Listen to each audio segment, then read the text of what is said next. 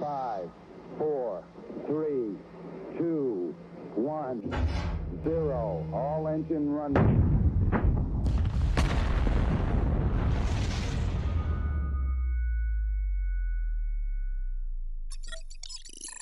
首都地面指挥中心，这里是捕手号舰长大猛子。这里是寻找号舰长阿外，本次航行为期五周，我们将寻找五位外星大使，每周四晚二十点，向地球传递他们关于追求热爱的声音档案。天才外星人计划正式启动。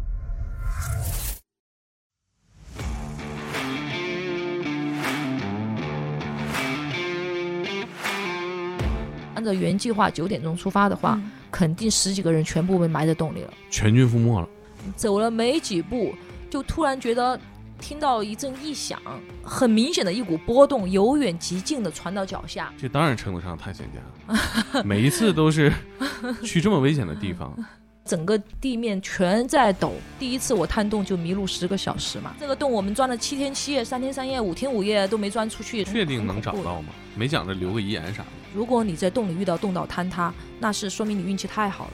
迷路十个小时，那嗯那得有多长啊一一只豪猪转身就跳下悬崖。啊？啊，太刚烈了吧？太刚烈了，猪刚烈这是。这次我走在街上，我就觉得我跟别人不一样，就是那种感觉。我说这个这个洞跟我想的一样啊，我就觉得非常开心，就像开盲盒一样。保持好奇心非常重要，你 对，保持好奇心才会有创新力，嗯我觉得。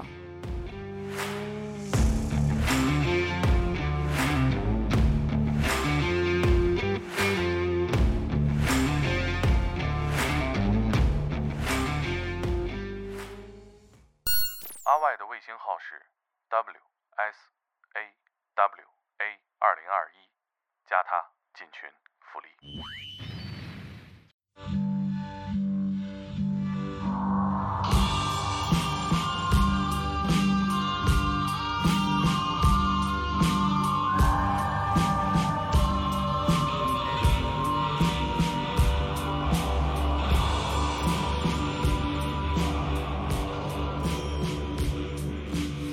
打捞最带劲的职业故事，我是天才不是 FM 的猛哥。我是寻找外星人电台的阿外。哎，寻找外星人电台是一个什么样的电台呢？阿外，寻找外星人电台呢，是外星人电解质水出品的一档泛文化类播客节目。我们在寻找隐藏在地球的外星人追求热爱的故事，然后去发掘充满魅力的职业和人生见闻。嗯，跟我们干的事儿差不多。对对对，这期节目啊，就是由天才不说 FM 和外星人电台联合呈现的系列节目《天才外星人》。每期我们会请到一位外星人电解质水的品牌大使来分享自己的热爱的故事。那今天是请到了谁呢？今天我们这位大使啊，在我心里比蝙蝠侠还厉害。嗯，怎么说呢？蝙蝠侠为什么叫蝙蝠侠？阿歪，因为蝙蝠侠小时候好像下过一个蝙蝠洞，然后被蝙蝠吓过。哎，他为了去克服自己的恐惧，所以呢，就给自己起了蝙蝠侠这个名字。对我们今天这位大使啊，就别说蝙蝠洞，进蝙蝠洞跟回家一样，辞职也要去啊，天天去。她就是我们的中国第一女洞穴探险家刘佳，欢迎刘佳老师。欢迎刘。佳老师。呃，Hello，大家好，我是刘佳，我是一名探洞者。刘佳老师私底下跟我说，哎，别加不加的了，是 吧？太张扬。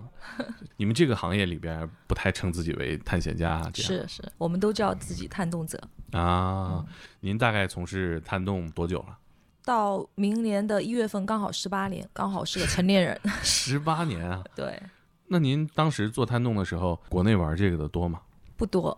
呃，那个时候的话，在重庆可能也就十几个人玩儿，这些年到现在大概进过多少个洞了？五百、多个应该是肯定有的，不算那种重复去探的洞，就是哦发现的新的洞。按这个来算的话，可能六百、七百都有，具体没有数，只是大概估了一下。嗯，感觉你们这个进度，中国洞数不够用了。哇、哦中国是喀斯特大国，在全世界都非常的呃有名，所以很多国外的人现在他们国外的洞探完了，都到中国来探洞，所以探不完的，在重庆都没探完，别说全国。哎，阿外，你对这个洞穴探险这件事儿，你的想象是什么样的？ 就是一提到洞穴探险，我就是映入脑海的就是一些异形生 物啊，你是对，然后甚至是有墓穴，啊，对，就是有一些偏就影视里头给我的那嗯种嗯感觉，对对我就会有这种《盗墓对笔记对对，》 《秦岭神树》啊， 是很多都在洞里哈。嗯，洞里面墓穴，我倒是发现过一个，真对。真有大墓啊真！呃，不的有过啊这个是在重庆有一有一个防空洞，你知道重庆的防空洞很多，啊暂时对陪是都的时候是有很多防空洞。然后嗯我曾经小学的时候哦就在里面发现了一个洞，上面还有一个墓碑，上面写的是什么什么什么将军墓，还真有墓啊！真的有。在影视里面，我对这个山洞的想象基本也都是恐惧啊。阿歪，你看过那个电影叫《黑暗侵袭》吗？ 看过，刘佳老师肯定也看过。过呃绝对的恐怖片儿，对呃，这讲的就是一伙人去探洞，然后在这个山洞里发现了奇怪的生物哈、人形怪吧。嗯嗯嗯，然后就是地上的人为了饲养这些怪物，把这个游客骗到里面去。嗯，那个不是游客吧？他们是探洞者，和游客还是有区别的啊，嗯专业的啊。啊，专业的游客吧？对，哎，说到这里，那大家对洞穴的想象都是有一点点恐怖，嗯，很神秘。我记得我们队有一个男队员，他是有那种狭窄空间恐惧症的。嗯然后有一次探洞的时候，他就到了那个真的一个很狭窄的地方，人需要就是挤过去，而且嗯头顶也空间也很小，他就觉得自己会卡住。其实他很瘦，他觉得自己会卡住，而且他当时形容他自己的感觉是，他觉得心跳很快，有有点冒冷汗，很害怕过那个地方。然后我就堵在那里，他他想回走，我就堵在后面，我说你不准出去，你必须要过去，就强迫性的这种。 然后他就过去了，过去了好好的也没事儿。嗯，嗯嗯，这对这是以毒心理攻的毒一个屏障吧，可能明对白，有时候需要强迫。像以前我就是有恐恐高症的，啊。我就很适合这种以毒攻毒。你恐高症，你干这么多年，对呀、我就是因为有恐高症，然后我就强迫自己去下高的地方。蝙蝠侠啊，嘛，跟蝙蝠侠情况差不是啊一多。样对一样，的，而且我还我还怕黑。你看我什么都怕，根本就不哦适合探洞。我其实我觉得，我探洞以前晚上，如果我一个人在家里面，嗯我是不敢关灯的，我一定要开一盏灯我睡也觉。是，你是因为怕黑还是什么？我怕黑，我好哎，好像对自己形象不太好啊。 但是我自己在家，我独居的时候，我都把灯开着。啊、我以前也是这样，探洞以后我就不了。你你的家人会不会想去说干这事儿挺危险的啊？呃，肯定有啊，那也不拦着吗？这是难，一对啊这个是家人意见反对非常大，特别是我刚刚开始探洞的时候，那个、啊那个反对是特别强烈的，因为那是个时来候。自父母吗？父母父母之前他们知道我探洞，因为我买了装备啊嘛，啊啊买了装备，他们啊能看见。以前是在家里面住，那个时候刚刚工作，嗯，一到周末就跑出去，带着大包小包的跑出去。然后呢，他们就不准我 出去。后后来禁就足我妈经常都说啊，你头盔不见了，你一定出去探洞去了。后来我就再买了一个头盔，啊然后就戴另外一个头盔出去，结果骗了几次，还是后来我妈说你是不是买了两个头盔，后来就管不住了，而且家里人曾曾经还因为我贪洞要断绝关系，啊，这么严重、啊？对，。很严重，反对很强烈，但能理解，对，我也能理解，但你知道他们吓唬你，对我知道他们吓唬我，这不可能的，嗯所以说我还是呃我我行我素，然后他们后来没办法，当然现在也不赞成，呃，但是呢睁一只眼闭一只眼， 嗯，就这样。就是不看会到拦着我了，只能对说，就是嗯看到那些动的时候，就有一些这种奇妙的景象的时候，就会觉得自己的这些所有的坚持都是值得的。呃，对，其本来也是主要是喜欢吧，主要是喜嗯欢、爱好。那像您一样，全国就是专业从事探洞这项工作的大概有多少人？我们按团队算的话，应该十家左右吧，是挺少。这个专业性比较强，嗯，拉个行业群的话，五百人都能装得 下， 这全行业都装得下了。是什么让您选择洞穴探险呢？就是因为其实有些人现在是海洋的探险嘛，然后还有嗯就是上天空的，啊这爬几个山的啊区别又是什么呢？我是重庆人，重庆没有海，有 有山，但是山呢又没有雪山，有洞，洞很多，所以重庆在我很早步入户外这个这个圈子的时候，就已经被别人总吵说洞穴探险多么多么刺激。嗯，而且重庆的孩子有一个特点，就是重庆以前是战时陪都，所以嗯大街小巷包括市区里面都有很多的防空洞。嗯可以说，在重庆市区长大的孩子没有一个没钻过防空洞的，嗯，所以从嗯小就有这种嗯钻洞的历史。就自然而然就是对喜欢去、嗯去做这件事情。然后探洞的话，就是这个跟个人还是有关系。你你看重庆这么多人，但但是探洞的人也不是特别多。以前我和别人去探洞。第一次我探洞就迷路十个小时嘛，啊当时、啊对，当时我我和我们四个人去探洞，嗯呃，两个当时重庆洞穴探险队的成员，另外就是我和另外一个新手，那个也是一个女生。我们探洞迷路十个小时出来以后，我就开始了正式我的探洞生涯。但那个女生从此以后再也不探洞了。啊，所以这就是一个一个选择的问题，跟个人还是有关系的。迷路十个小时，那它得有多长啊？是，当时外面的人都准备报警了。那洞是个什么样的洞？怎么会迷路呢？你就是怎么来怎么出去不行吗？呃，那嗯是一个迷宫行动。我们迷进去宫的时行候动，我们走的这条路，回来的时候，那个洞的形态是完全不一样的，已经看不见洞口的光了，完全看不见。在里面走了两个多小时，在里面迷路，对那怎么找什么路啊？对，咱们怎么去？因为它有时候一个洞厅，它会有很多个支洞在里面，很多个嗯洞道。那就为了尽快找到出路，我们会每个人去探一个支洞。第一次探洞就被迫独自去探一个支洞，十分钟以后回到洞厅，我们就分析自己看到的情况，再来再来找哪一个是正确洞口，就是这样，哦蜜蜂蜜蜂一样的这种找法。啊哦、那你们是怎么互相联络呢？就是对讲机吗？呃，不行，因为哦这洞里面只要转个弯儿，就对讲机就被岩壁屏蔽了。那咋联系啊？对喊呃，不能喊，这个没办法联系，那就不联系呗。喊是怕把石头震下来吗？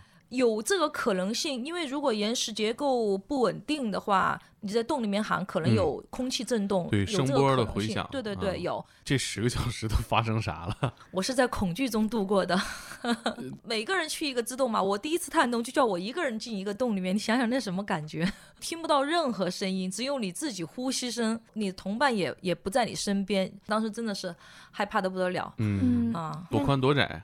它有的地方很宽，有的地方很窄，窄的地方要爬，宽的地哦方就是、呃几个人手牵手都可以走。那您那个当时心里在想什么呀？就是十个小时，哎，没想什么，只想快点找到出路。反明白正是明白很确定能哎很恐找怖的到吗？没想着留个遗言啥的，当时啊我啊是新手，但是另外有哦两个，两个嗯是专业人士，他们还比较淡定他们淡定。啊。然后他们可能也顺便考察我的胆量。后来就是他们觉得我好像心理素质还可以，其实我心里怕的要命，只是没告诉他们。然后他们就觉得，嗯，你心理素质可以，你要不要加入我 们？就这样子。这一晃十七八年过去了，嗯，刘佳老师也是属于带别人进出了哈。哦，是对。到现在为止，您觉得是当时他们真的很淡定，还是说其实也是装的？他们应该是真的很淡定。您现在也是很淡定。现在基本上很少会遇到迷路的情况。那我们聊一聊这个洞里到底有什么哈？嗯嗯，因为这个洞可能长达千年万年绝对是上万年。嗯，啊，对啊，千年之内也会有人类的足迹到达过这些山洞。对是对的对，你看，我们呃看武侠小说哈，嗯，进洞必有好事儿，就是武功武功秘秘籍呀、哎，奇遇啊，嗯神兵利器呀、嗯藏在洞里面，而且很多高人隐士在中国古典文学里面也是要到洞里面去找到自己的这个僻静之所，所以我就在想啊，上万年的洞，但是有人类的痕迹可不止这几年，您这些年发现洞里面都有什么东西？如果是人类痕迹的话，最多的就是削坑。削坑是做什么的呢？它是用来，因为洞里面的削削土比较多。啊，然后呢，它会在洞里面呃挖削坑，会有一个灶台烧水啊什么的，所以哦很多洞可以说百分之六十以上的洞里面都有削坑。啊，然后在削坑的附近，有时候你会发现铜钱，啊，还有碗，就碗的碎片，还有他们在墙上的涂鸦，对，还有草鞋等等生活物资，那这都是嗯什么年代的？至少都上百年了。因为我在那个陕西汉中的地洞和天坑里面，发现了一个非常完整的。以前的厨房就是哦肯定是上百年了，然后那个厨房里面的那个簸箕，那个东西还还存在那里，还有草鞋，你一触碰它就粉了。嗯，水瓢里面还有一个馒头，啊，钙化了都 已经。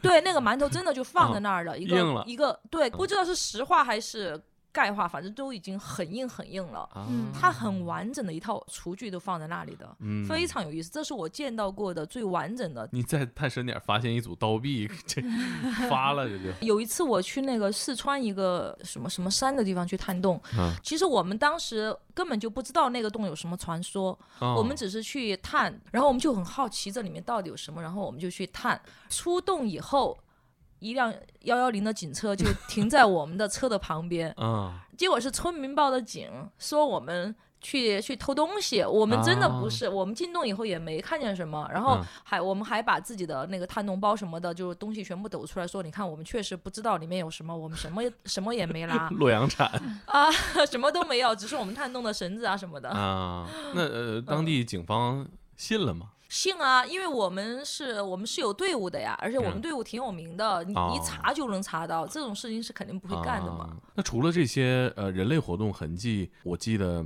您也提到过有很多的尸骨、啊，对，哦人尸骨骨人骨啊是、是比较，我不能说每个洞都有，但是我觉得还是比较常见的。哦已经到了这种程度了。真的是比较常见。然后动物的骨头是更多，在洞里面的人骨的话，无外乎就是常规来讲就两种情况。嗯，第一个情况就是当地村民进洞去玩儿。走不出来，因为他们的照明设备是很有限的，最多也就是个手电筒，还有嗯打火把也有可能。没电了，对，所以火把熄灭，或者嗯是他没电了，然后在里面饿死啊什么的，或者在里面冷冷死、摔死什么的。另外一种就是杀人抛尸，就是直接把把尸体扔进去。这种洞的话，一般就是会抛到那个我说的那个垂向洞穴里面去。啊对，一般人也下不去的那种。对一般人下不去，他就直接直接抛进去，这种情况也有。然后比较特殊的就是我去年和那个中科院的老师嗯们去那个青藏高原去科考，嗯在一个五千米海拔的一个洞里面，就是发现了一个很特别的现象，就是嗯从洞口一直到洞的最深处，可以说是沿途都布满了那种动物的骨骼，全部是哦动物骨骼，而且是很铺得很厚的一层，哪堆积成山的那样子。因为那个洞给我的感觉就是一个大型的，比如说牦牛。是嗯肯定自己进不去的，嗯，哦，然后里面还有雪豹的骨头，雪豹可能、可能可以挤进去。那个洞，嗯呃，从洞口到最最深处大概是直线距离两百多米，哦这么深啊，对，然后里面全是骨头，白骨堆积铺成地。对，就是那种感觉，白骨铺地，就密密麻麻的全是骨头。关键是什么？在那个深处就发现了，呃，我不能说堆积成山吧，就有堆积的很多的人骨，啊，人的骨头，呃，埋在泥土里，刷上上面的，我估计有几十具吧。所以哦这就是有一个问题，为什么会有这么多的人的骨头？因为哎对呀它这个是明显的有一个不一样的是，如果是迷路的或者是什么，嗯、这种情况它是散的在洞里面，不嗯可能在一个地方堆积，对，所以这个明显是有人把这个不知道是活人还是死人，已经死了人堆积在那里的。嗯呃所以这就是很奇怪的一个问题。如果是死人，为什么会放在那里面？因为西藏是没有动葬习俗的，嗯只有苗族才有。对，我是查过的，也没有没有任何关于动葬的这个描述，啊，对，所以说就很奇怪。哦当时我们考察完以后呢，因为对这个现象不是很了解，所以嗯我们原定的是今年的七月份的时候，我们还专门约了古人类学家，然后还哦有还有一些测定联的，就是碳十四测联的一些专业人士，加上我们上次科考的老师一块儿进洞去现场考察，并且。采样回来测联，我们想明年这个时候看再组织一下，看能不能去把这个谜解开。再去的时候发现没了。更可怕了， 进这个洞，这个西藏这个尸骨洞的时候，是是您第一个进去吗？不是我第一个进去，因为是中科院老师带我去的，所以他们之前去过一次，但是发现这个人骨也是第一次发现，所以下去以后就发现人骨那部分是您第一个下去的，这个我不确定，啊因为我在那个下降点，我发现了一把藏刀，哦，那个藏刀非常的，嗯，他们说看上面的花纹还有点像那种。家族的那种花纹，然后我当时头脑一发热，我就把它哇带出来了。我们就越想越觉得不对，这个东西邪乎带出来有点邪。给它这放东回西去吧。 阴气也太重了，对对是对，吧后？来我就是想到这些问题，然后我们我们觉得不行，这个不能不能带 回去，对一对路对一对对，路鞠躬，双手托着放回去。 然后我们就别找找我了一个附近有一个寺庙，就是就把嗯那个藏刀就给了那里寺庙里的喇嘛，给他供在那个面前，哦嗯，嗯，不敢带那个东西。是是是是。吧？藏刀很漂亮的，真的很漂对，亮。有听说对过，说那时候去什么埃及红海那些地嗯嗯方，呃，宗教的这呃对些东对西对都是不能对不去能随便带随便带的，的是是是。 对，那这次行程是您第一个发现地上有人骨的吗？我们一起发现的，因为我们一块儿走的嘛，嗯一起发现的。是不是集体鸡皮疙瘩都起来了？汗毛还直好，立，因为我还好。那个老师他觉得很惊讶，他可能没见过，因为之前我是见过洞里面人骨，啊，但是我没见过像这样堆积的，而且加上外面的那些这么多的那个动物的尸骨做陪衬，我就觉得啊这整个感觉就给我一种很诡异的感觉，就像外面的那些尸骨，就是那个动物尸骨像是陪葬品。我感觉啊，我只是乱猜啊，只是、嗯当然这个要就是考察以后才嗯知道，就觉得这个很奇怪，很诡异，就对我就很很好有奇可。能是陪葬 也。但是问题，西藏没有动葬习俗，也有一种可能嘛，就嗯是他是杀了人给领到这儿，抛尸抛了这么多，他还杀这么多动物尸骨，然后丢进去，真的太多，一个人的力量完不成，而且你一次也完不成，真的太多了。哎呀，那我觉得更可怕的想象就是这里边儿它不见得是人在杀人，它就是吃 了，就是抓一个来吃掉，抓一个吃，它也不分是人是动 物。 这个怎么感觉有点像黑暗 气息？对呀、我广觉得告老那个，往这上面，我我觉得那个留电影下了的阴导演影想的也是非常周全。就是说，这洞里面到底是怎么一步步进化来的？然后大家对这个事儿最恐惧的点在哪儿、哈？人其实就是害怕黑暗，大家是趋光性嘛。哦，对对对对，害怕未知啊。对，嗯是这样的。尤其是遍地人骨这个，我觉得比见到一个大棺椁更吓人吧。嗯，哦我觉得人骨我不害怕呢，我觉得那种腐烂的尸体，我觉得可能会、啊会了那那种会那个一 点，视觉冲击比较大，对，嗯而且臭，但我感觉您好像见人骨都见怪不怪了。确实见的有点多了。嗯，还有什么情况是会见到人骨？我记得，我记得您好像讲到过，说有这个当地村民也知道这里面有人骨的事情啊。那个是在广西探洞，当时我是和我的老师，就是那个法国人一块儿进洞的。我们进洞前，当地村民就告诉我们，曾经村里面组织了一个五个人的探险队啊、进洞去看。这个洞是一个就是迷宫的洞穴，也是那种很多的支洞，然后他们再也没出来。啊，呃，再也没出来。但是我当时没当回事，因为我听到当地村民的说法太多了，他们会说这个洞里面有蟒蛇呀，或者是啊这个洞我们钻了七天七夜、三天三夜、五天五夜都没钻出去，然后或者是从这个洞口进去，从另外一个省市钻出来。 我跟你讲，他们这讲的话基本上打三折穿，越至少都打这三折。啊，就各种传说，对，村民就是的传蟒说，蛇是不可能有的，因为里面没有食物链，这是第对一。第二就是你那个什么三天三夜，什么七天七夜，基本上都是我们差不多几个小时都钻完了，所以他啊们当时说什么组织探险队进去、呃五个人没出来，我们也没当回事儿，就觉得哎，可能也又是传说 之类的。可能他们从别的省市出 来走，谁知道？对对对，然后嗯我们进洞以后，真那的在洞里面发现了五具尸骨。哦，所以我们当时断定是肯定就是他们说的那种迷路了，因为那个洞很复杂嘛，它有的是很高的一个一个叠坎悬崖，然后里面有的是有暗河。有树井，它有些人的尸骨是分布在那个树井的底部的，呃，就是当地人他一般会觉得跟着水流是可以找到出口的，嗯，对，嗯所以说他们就跟着水流听声音嘛，他们那个呃照明应该肯定是没有了，嗯他们就听声音，然后就跟着水流想走出去，结果这个水流指向的是一个树井，哦，所以就摔下去。摔死。哎呦，还有的是分布在一个很大的洞厅的一个角落里面，我嗯估计是他们就是、就是找不出去了，然后就在一个很窄的地方就是树撞撞不出去了，因为在洞里面那真的是绝对的黑暗，你在城市里面你绝对找不到一个绝对黑暗的地方，在嗯洞里面有。现在我们探洞带人进去，我我们都会给他们一个黑暗的一个体验，就是你把头灯全部关掉，嗯你把手伸到这里来，真的是绝对是什么都看不见的，对，那个那是真正的黑暗，那个对是对，那个时候您跟我们那个外星人品牌不是一起去浙江对桐庐，嗯嗯然后嗯有一个探洞的活动。对对当时对问到其他的品牌大使，包括我们也自己嗯都是觉得，就是那种黑暗的体验是之是前难以想象的，就是对在白天啊，在地上是完全感受不是到一的。点光都没有，什么光都没有，所以他在那种情况下，他是不可能找得出去的。迷路的话啊啊，然后就是呃，就是尸骨就分布在里面。那你们当时拿什么照明呢？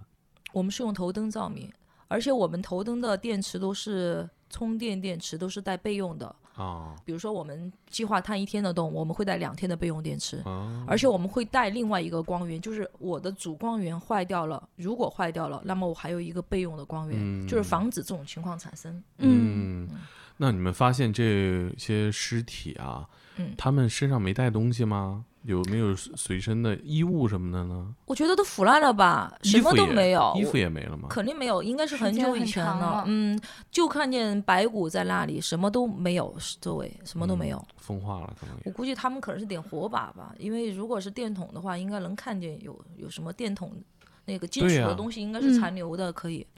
那你们出去之后有跟当地村民或者说政府交代这个情况吗？我们只是给村民说了，但是没有没有报警啊什么的，因为像这种半腐烂的尸体，我们可能会报警，就是啊变成白白骨骨这化种，这嗯这种我们只是给当地村民讲，如果他们觉得有必要，他们可能查失踪人口觉得有必要，他们会给警察说。大概这五位壮士是什么年代进去的？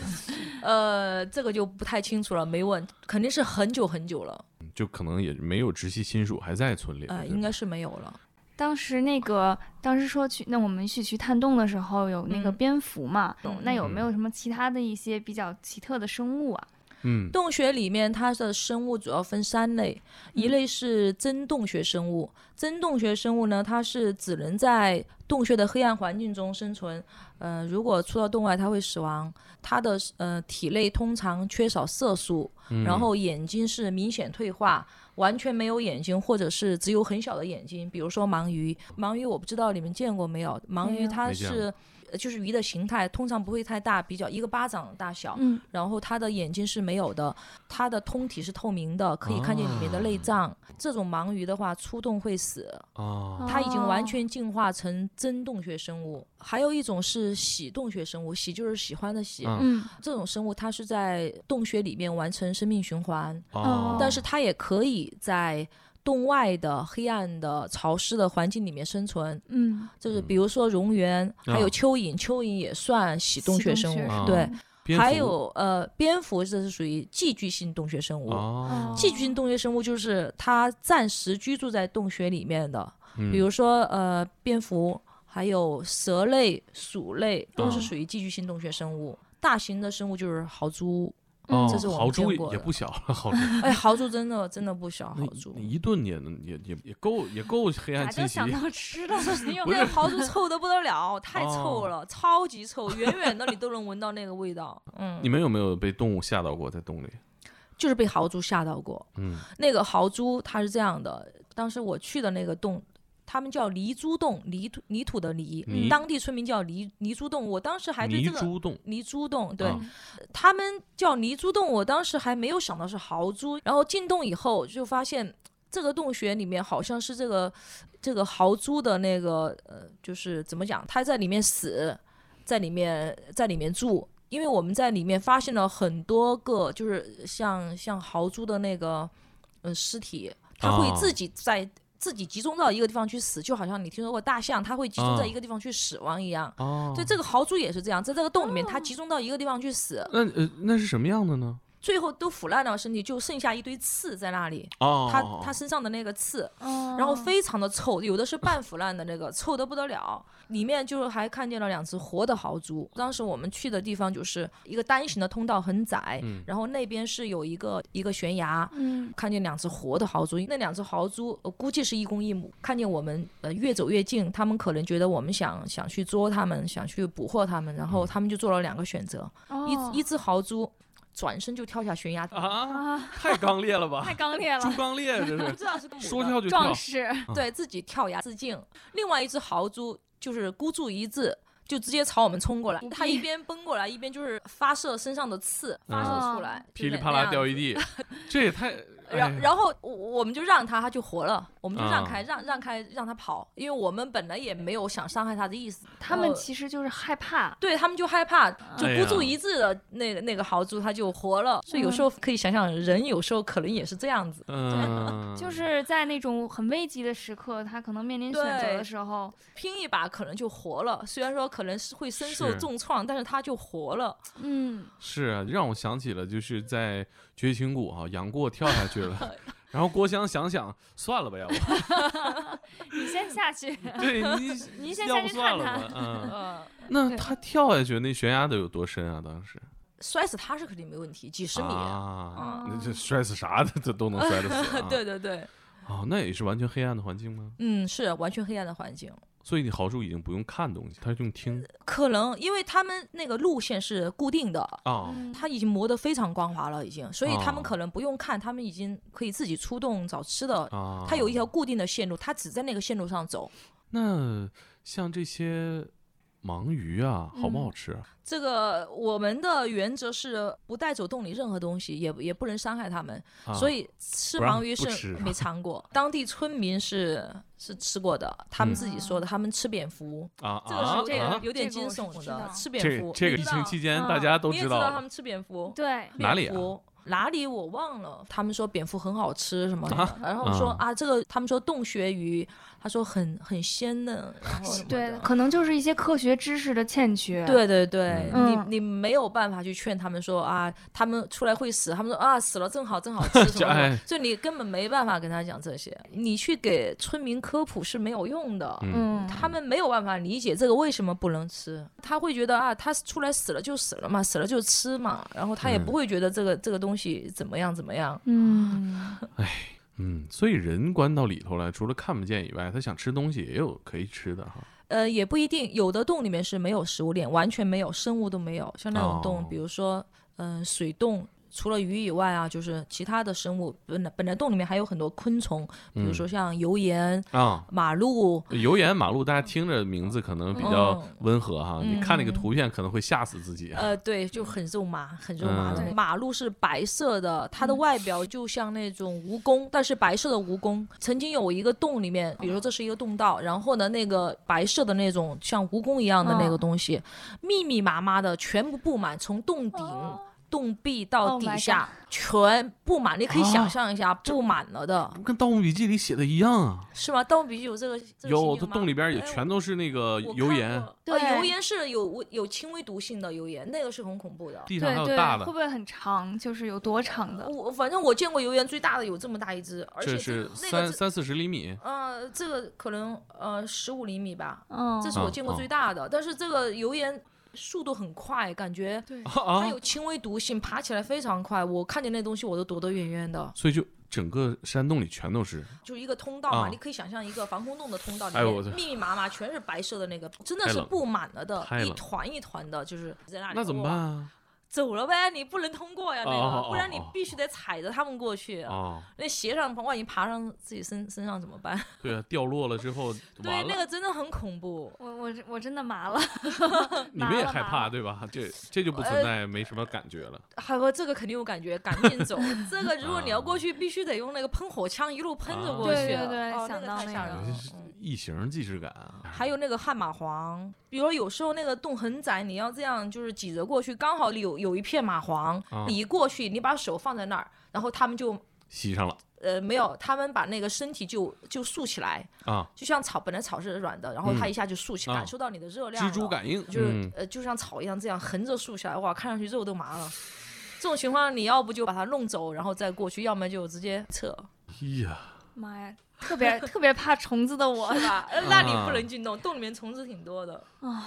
天哪，那呃，我我记得您这个，呃我们私下聊也也讲到说，只要跟人离得近的地方，还有很多垃圾。垃圾是在中国的洞是太普遍了，这个对中国对在这方面没有一个比较完善的一个立法，啊，保护意识也不是很好。嗯对根本就没有立法，对垃圾是没有立法，只是对个别地区地方政策对那个。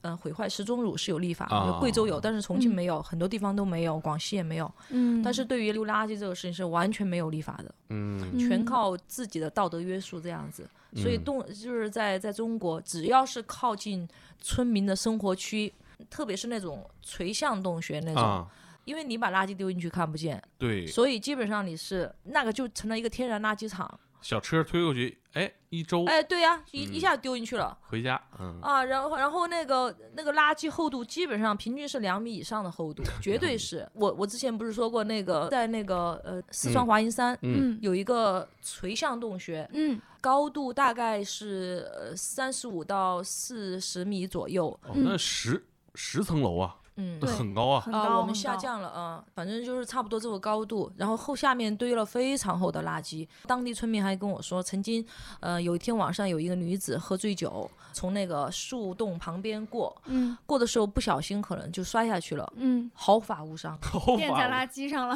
对，毫你发可无以想伤。象那个缓冲力多大，嗯这个简直是奇都迹有啊！画面感了。嗯，是啊上来之后肺不行了，那那很可能，因为那个味道太臭了。我啊你们们下去降的探时了候，我们去探了那个洞，它底下还有一百多米深，它只是一个哦平台。哦，嗯它其嗯实是一个大大的一个竖井，它是这样的，就是下降一段儿，然后一嗯个平台，再继续下降，再一个平台。哦，这个洞的底部大概总共累计有，我们用了一百多米绳子，它就是倒在第一级的那个那个平台上，第一级平台累积了非常多的垃圾，哦哦，嗯，那他怎么上来的？ 然后就报警啊，他在下面呼救嘛，嗯没死嘛，他活着的，然后就呼叫。那个因为是个地表的一个树洞，所以他呃村民在洞口经过是哦肯定可以听得到他的声音，而且我说的那个那个洞口离居民区还不算远，嗯比较近，不然它不会成为一个天然垃圾场。那您下去的时候，嗯大概下到多深的时候，感觉这事儿来不了， 太臭了。下到离那个垃圾的层面还有十米的时候，就啊被那个熏眼睛了，啊，熏哎眼睛。辣眼睛，它，我觉得它应该是不仅有臭味儿，应该还有什么氨气之类的。然后我们先是戴口罩，嗯口罩戴了都戴了两层，那个味味儿稍微小一点点。嗯当时。我戴了防防护镜的，因为我啊们探洞通常会有防护镜，因为我们打锚点下降的时候啊会防防止那个石屑什么的、啊啊站进眼睛里面，所以戴了防护镜，这样会感觉好一点。那您看到底下垃圾的画面了吗？都能什么东看西啊到？很多的泡沫，还有就塑是料的什么鞋子、衣服，什么都有。然后我们下去的时候，还有好几只老鼠在上面跳来哎跳去的。嗯你怕老鼠说到吗？猛 哥的雷点了， 哎你呦，怕老鼠吗？我啊我怕老鼠，怕老哦，鼠。是吗？嗯听就不行了。啊，我尸骨油盐我都挺过 来了，到这儿我什么啥呀？洞里面老鼠很大的，像猫一样 大，啊，而且看过《冒险王》吗？我我没邋看过遢大，王，它挺不可爱是《的。冒险王》，就是一米多长大啊，老不鼠。没有没有那啊个没有见过，它它的加上尾巴可能有这么长，哎，别比也了，也别比够了，长了。太吓人了那。个老鼠屎和花生米差不多大小，它怎么会长这么大呢？它很特别，它的胸口是一团白毛，它立起来的时候挺可爱的，我觉得。神奇宝贝 吧？这这么大老鼠，那那那咬不咬人啊？我就是有点怕它咬人，但是目前为止还没被咬过。可能也它怕们不他们怕人的啊，不怕人啊。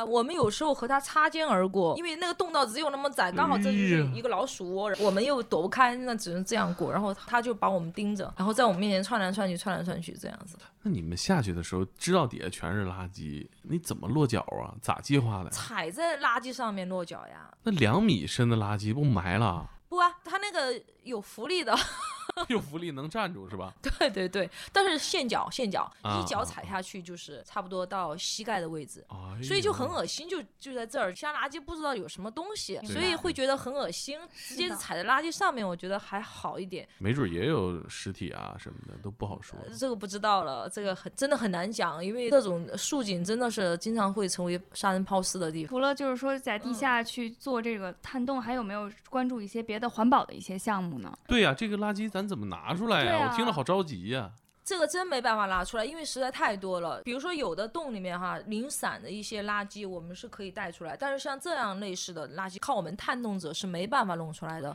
当地政府会觉得啊，你让我你让我出动政府力量把这么多垃圾弄出来干嘛呢？ 他会这样想，而且又是竖井，对于他来说，打捞又有一个技术障碍在这里。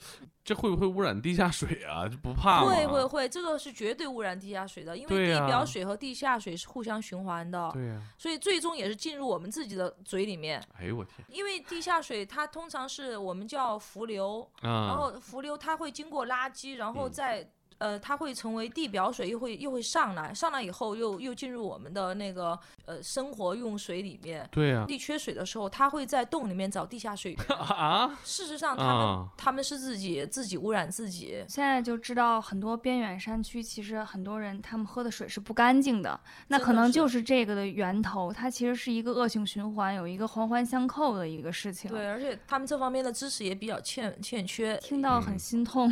是啊，所以说，我们其实现在也在做一个全球补水计划，就是帮哦这些水污染的这些地嗯区，然后它可能提供这种干净的水源。哦，这个是对很好的一个计划。对，嗯有嗯有机会还可以跟您合好 作。啊，好啊，好啊，我很乐意做这哦种公益事情。补充电解质水是这么个补 充吧？ 对对对，我们这个除了就是关注人体所需电解质水，嗯它其实嗯还是会关注更多的这种社会议题的。嗯就真正想做一些更有意义的事情，我们品牌是这个是嗯值得去推广的，真的是。嗯哦，对，如果大家对呃外星人这些品牌形象大使感兴趣啊，在各大平台搜索“寻找外星人电台”，也会嗯持续的有大使在节目里面分享自己的热爱和自己的发现。嗯，嗯，哦，对了，咱们说到这些嗯，探险探洞的故事啊，那你们探洞的话会带什么装备啊？如果我们探那种垂向洞穴，嗯嗯、我们肯定会带一些绳索、嗯，电对锤、铆钉，嗯啊，然后会带膨胀钉。膨胀钉就是我们家里面有时候膨，胀螺嗯丝，哎，对，膨胀螺丝就那东西，然后会带绳索，还有我们嗯个人的一些探洞设备。那你们垂直往下降哈、嗯，你怎么知道这多深呢？你绳子带带多长 呢？我们经常会这样的，就是因为我们去一个垂向洞穴之前，我们肯定会先地调，就是向民间的那个村民打听哦这个洞大概有多深，因为他们有一个习惯，就是看见有这种垂向洞穴，他们都喜欢往里面扔石头，听回音。啊啊他听回音，比如说它是多少秒，然后我们大概可以判断出这个洞的深度，然后我们就带差不多相关的绳子下去。嗯不够的话，如果因为我说了垂向洞穴它是有台阶的，那么如果这次我们带的绳索不够，我们下次再去。然后除了带这些东西以外，带那种应急物资也是很有必要的。嗯我们每个人都会有一个。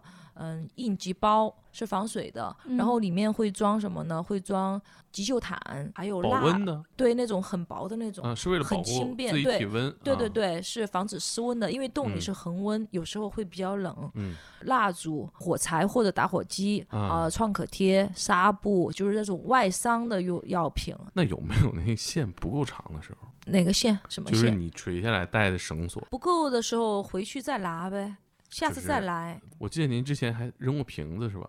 对，那是我们在那个探一个竖井的时候，我下了一半儿，然后那个绳子不够了，然后我吊在半空中。通常我们会扔石头去判嗯断底下有多深，但是嗯我是吊在半空中那，绳子嗯，已经没了是吗？对我相当于一个竖井。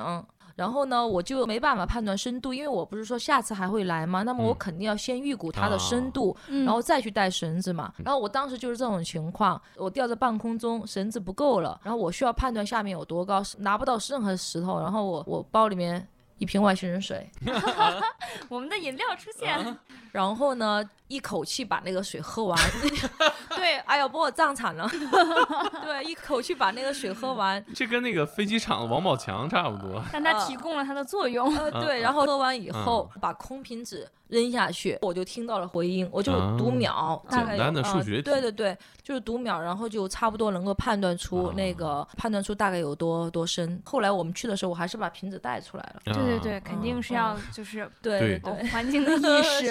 是，就记一下是吧？嗯啊丢失外星人瓶子一个， 下次来也带走。 对对对但瓶子也可以成为一个必备用处，可以量一下深度再拿对出对对来。对，就是这样的，嗯嗯，嗯，等于说是随手有啥就用啥。嗯，是因为嗯当时身边没有石头，找不到，对，我觉得嗯就是想出一些应急的办法嗯来，是就是是是办法总是有的。对嗯对对对对嗯对，有没有呃威胁生命的时候？有，这个是肯定有的，因毕竟探洞这么久，这个概率来讲是肯定有的，而且很多次。我记得印象比较深的一次就是我们有一次在四川江油那边探洞，嗯，江油那边它刚好在龙门山断裂带，也就是地震带那一块儿，那边嗯地震、大地震、小地震经常都会时不时的有一会儿。那次呢，我们是一个联合探洞活动，那个目标洞穴它是一个。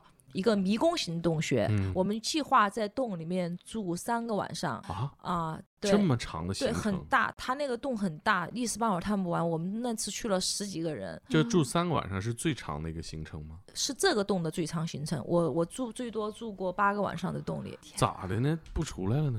因为那个洞是呃中国第二深的洞穴。是垂向洞穴八百多米深，八百。那个哦没办法，当当天出来得了的，没办法。那您下过最深的深度深？八百多米，八百四十一米，八百多米41是嗯二百多层楼，而且它还不是这样太厉害了。这样就是很容易下，它地形它有，我不是说台阶式啊吗？啊，对，嗯，对，你要你要带一千多米绳子啊，你可以想象，那能背得动吗？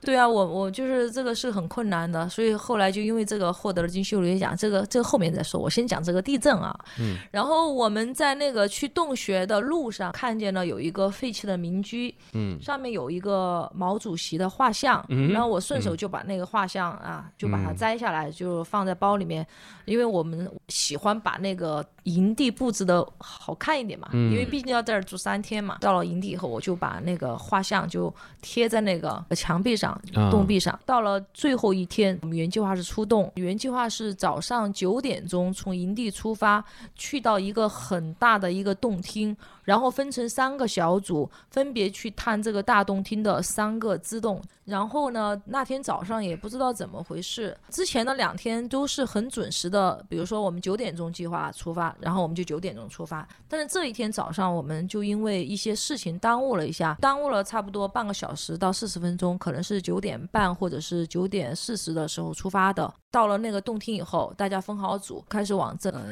自动走。嗯，开干活了，对，走了没几步，就突然觉得听到一阵异响，很明显的一股波动由远及近的传到脚下。我们当时脚下是一个一个坡，整个地面全在抖，连着我们的腿都在这样站不抖住了。呃，嗯对，当时我们就想肯定是遇到地震了。这个时候就看见前面的三个支洞迎面扑来非常大的灰尘，从那三个洞口一下就扑出来那种感觉。然后呢，就是前面的洞道就发生坍塌，也就是说，如果我们按照原计划九点钟出发的嗯话，肯定十几个人全部被埋在洞里了，全军覆没了，真的是全军覆没，绝对埋了，这一太个吓人活了，口都没有。这后背发凉啊，哦 是不是很后怕？对，当时很很后怕。如果我们真的是就准时出发的话，对呀肯定是被埋了，是的。得亏等那小子上厕所 了，可能是圈真的是要上厕所怎嗯么了。嗯， 后来大家出动以后都说是那个毛主席画像保佑我们，哎呀，太灵了。这嘚儿一下上来太这灵个了嗯。我就想到以前正不道的是光，有有的车里面会会啊挂一对对块毛对对毛主对席的那个一路呃雕像吗一路对对平安，对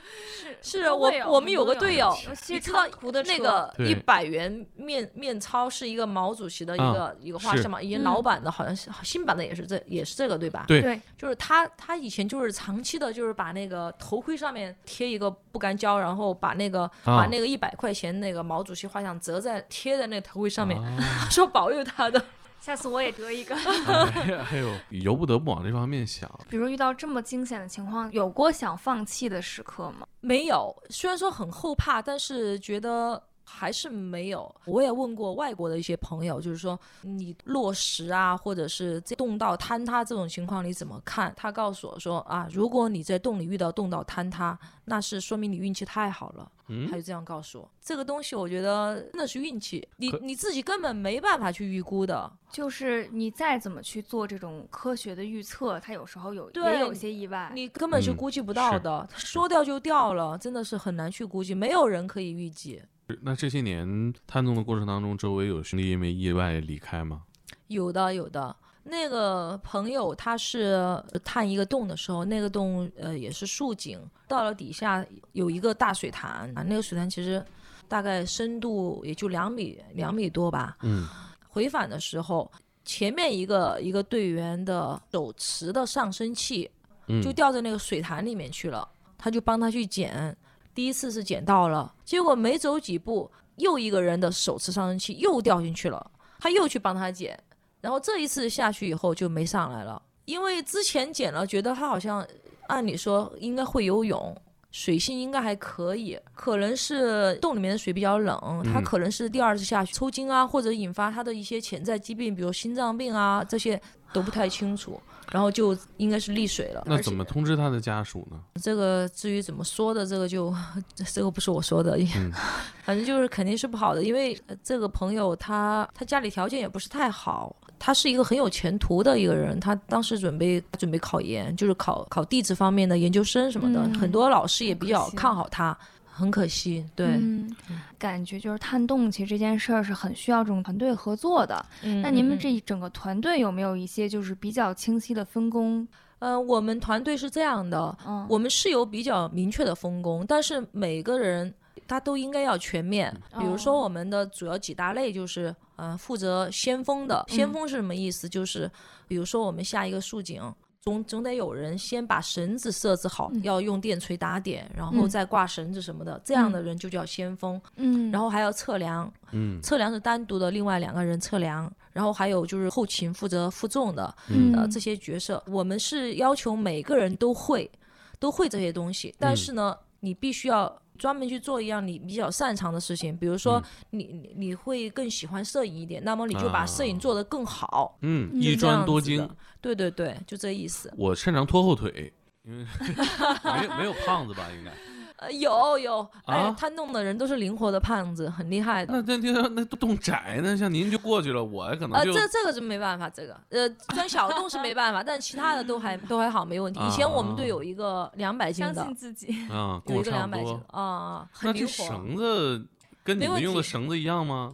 对呀、我们都是同一条绳子上下呀，绳子可以承重一吨多是没问题的，几个你都可以。啊也就五个，也不是很 多。蒙哥动心了，呃不动心，不动心，我这个不敢动，不 敢动，真的比较，我是个人比较害怕这种啊。嗯，像您刚才提到说下降八百米、二百层楼高啊，会有失重感吗？下的时候这没个有没没有哦没就有是失重缓感缓缓的这种，呃，对，因为我们就是操纵那个下降器，哎那全程都是竖井，我们有时候在那个绳子上会一直挂在那里，可能挂七八个小时这种都有，啊，那嗯下面脚下是悬空的，悬空的呀，那挂七八个小时是干啥呢？嗯掏出手机来玩一会儿，还没是干信嘛？号啊，干嘛？那个时候又冷。然后又困，因为我们上升的时候是不分昼夜的，可能嗯很多时候我们白天在睡觉，可能晚上再开始，反正就是困了就睡，累了就吃，就这样，根本不分白天黑夜的。因为也没光，对，没光，你根本就没什么时那间是概念。？七八个小时，有什么娱乐消解的活动吗没有，你可以自己冥想啊。 七八个小时，毕业论文都想明白了。 那您的是一个团队有多少个人啊？一般？我们队成员大概五十多个，就是常规探洞的、经常探洞的，可能一半儿吧。那在底下的时候，你看，比如说几几个小时，或者是几嗯天啊，最长的八天，嗯，不担心这绳子本身出什么问题吗？上面被谁路过，哎，这东西拔了，嗯，这个是有点，这个是有点问题的。通常、啊通常是怕上面的人去破坏绳子，当地村民会有习惯，呃，路过一下扔块石头下去，那就完蛋了。所以我们下这种大型竖井的时候，一般来说会留人在上面去值啊守这个，看着绳头儿对，看着绳头。其实他他如果把绳头解下来，我们不害怕，啊，因为绳头解下来，我们下面还有绳子，我们可以打点打上去，这个嗯都是嗯可以的。但是嗯就是怕他扔石头下去，人正呃爬着呢，你石头下来对，了那个真的是哇完蛋了，那个真的是伤害太大了。这个人遇见过石这头种情况吗？呃，没有遇见过扔石头，但是我们是被石头打过的，啊，伤伤人很很厉害的，因为他那个重力加速度太厉害了。对对对，越嗯深它速度越快，对对对，杀伤力越呃大，对对对，那个真的是杀伤力太强了。就跟高空抛物一样。呃，那这一行，我猜应该是男的比女的多吧？对，男的比女的多，是但吧现在比以前女的要多很多了。现在为什么会有更多的女性加入这个探洞的行列？我感觉这是一个更考验体能和身体各项基本素质的一个运动。我觉得在心理上面，女性是优于男性的，因为这么多年探洞，我从二零零五年就开始培训很多的探洞者，嗯到现在我培训了很多很多探洞的人，很多的男性都会有幽闭恐惧症，哦，很多哦他们会主动的跟我讲啊，我有我有幽闭恐惧症什么什么那的，还来探洞干啥？呃，就是目前为止，我还没有遇到过一个女的跟我讲她有幽闭恐惧症的，没有一个。哦这这十几年里边儿还没有女性探洞者表示自己对这个害怕。就是幽闭恐惧症是好像是没有的，基本上都是男性告诉我他有幽闭恐惧症，还有什么恐高症的话，一半儿一半儿吧。嗯，哦我就是啊很恐高那但是种。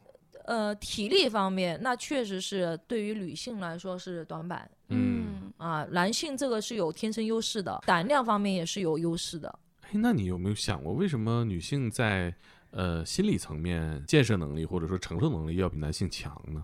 我觉得是呃会不会是跟现在社会发展有关系？嗯、以前的话也很少，但现在女性呃玩这个的越来越多了，嗯而且他们会明显的对这个兴趣是高于男性的。嗯呃，我也其实这方面我也不太清楚，说不好一个很具体的一个呃一一个答复。确实我也不知道为什么，你对现在你的团队里面大概呃男女比例现在是一半儿，半儿一半儿。这个 而且是很还有还有很多的女性给我发信息说想加入我们，我我有些就是择优录取，其他的我都没要，主要是因为门槛儿女性太多了，真的是短板。比如说你你要背一个两百米的绳包，嗯哦那那么在这个两百米的绳子湿的绳子可能就五六十斤，嗯很少有有女性可以就是背着两百米绳子，还要背背自己的很多装备，还有很多物资，这样可以明白可以走很久的路的，基本上是哦不太可能的。哦嗯我觉得他们给你发私信也是，我觉得是一种榜样的力量。嗯，是他是觉对得是吧？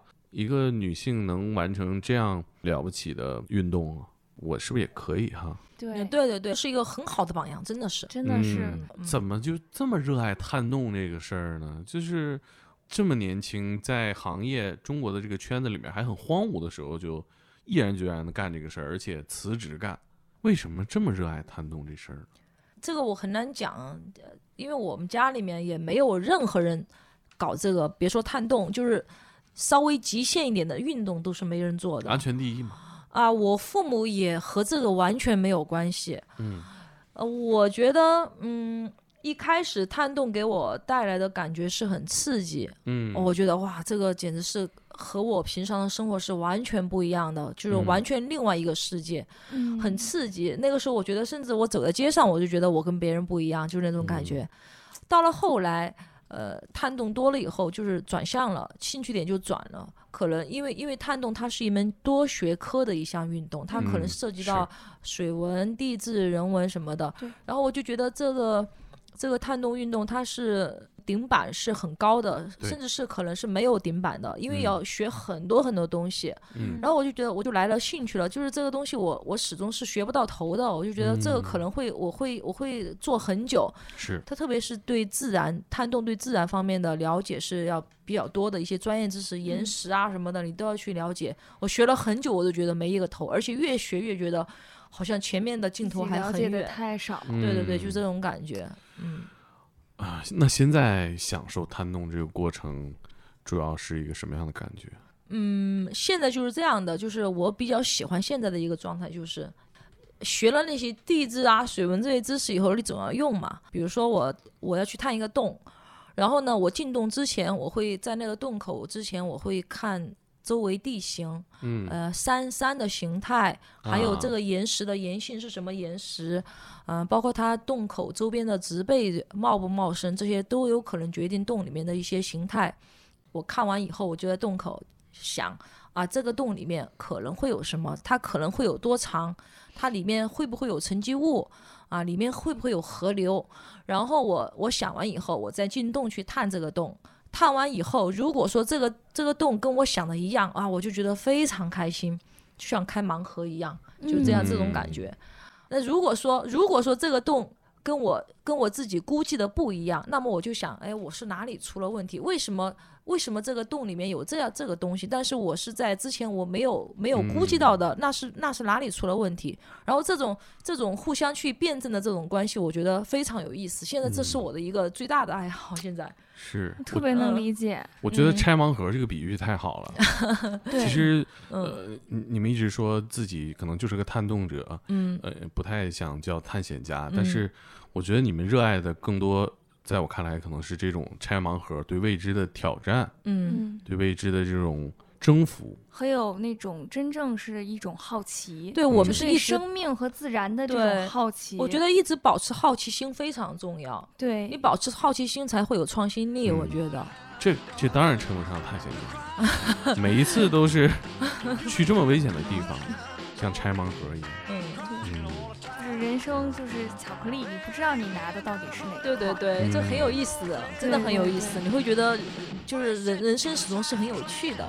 嗯，我们也是，就是一直想说再去找这种这种有原生哦热爱的，像嗯 刘佳老师这样的品牌大师。对，那我们这期就聊到这儿，嗯，然后也跟这个吴佳老师约一下，下次在重庆我们就动动里见见，动里见。动力见，动力见，好好行，那然后呢，想了解更多外星大神们独家分享的番外故事，可以在各大音频平台搜索“寻找外星人电台”持续收听，或者添加阿外的微信 w s a w a 二零二一 E 进群，接收更多福利。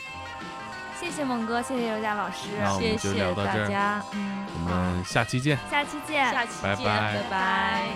Well, they said you was high class. Well, that was just a lie. Yeah, they said you was high class. Well, that was just a lie.